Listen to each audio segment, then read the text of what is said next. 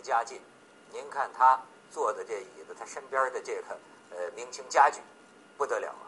当年人家也是大户人家。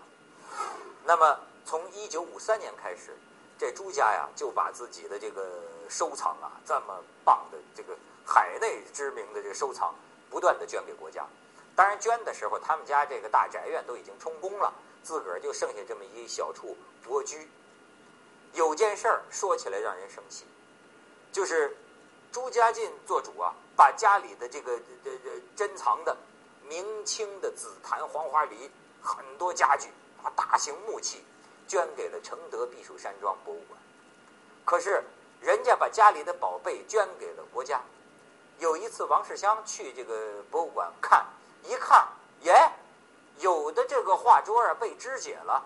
有的呢，这个就就就缺胳膊断腿儿啊，有的少了个牙子，说这怎么回事呢？原来是这个司机运货的时候，自己半路上拉趟私活，把人家这宝贝家具卸下来拉趟私活，最后又运上车的时候野蛮装卸，导致这批家具遭到这样野蛮的这个破坏。朱家进听了这个事儿之后，半晌没说出话，后来。突出一句话，说：“嘿，这捐赠啊，进了屠宰场。”后来啊，他都不想再看到自家的这个家具，怕伤心。后来他女儿又去看过，看过之后有种感触，就觉得怎么咱们家的这个家具，按说一般这家具啊，你看到这个真真正的真品的时候啊，总会比照片呐更让你惊叹，更更好看嘛。但是怎么看这个？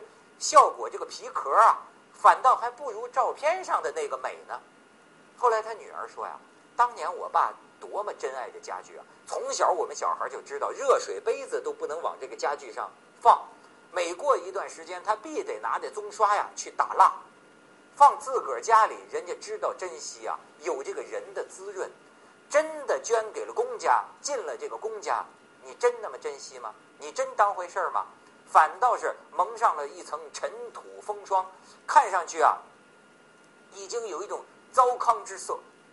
所以这件事儿，也是估计啊，是朱家进的心里的一个伤痛。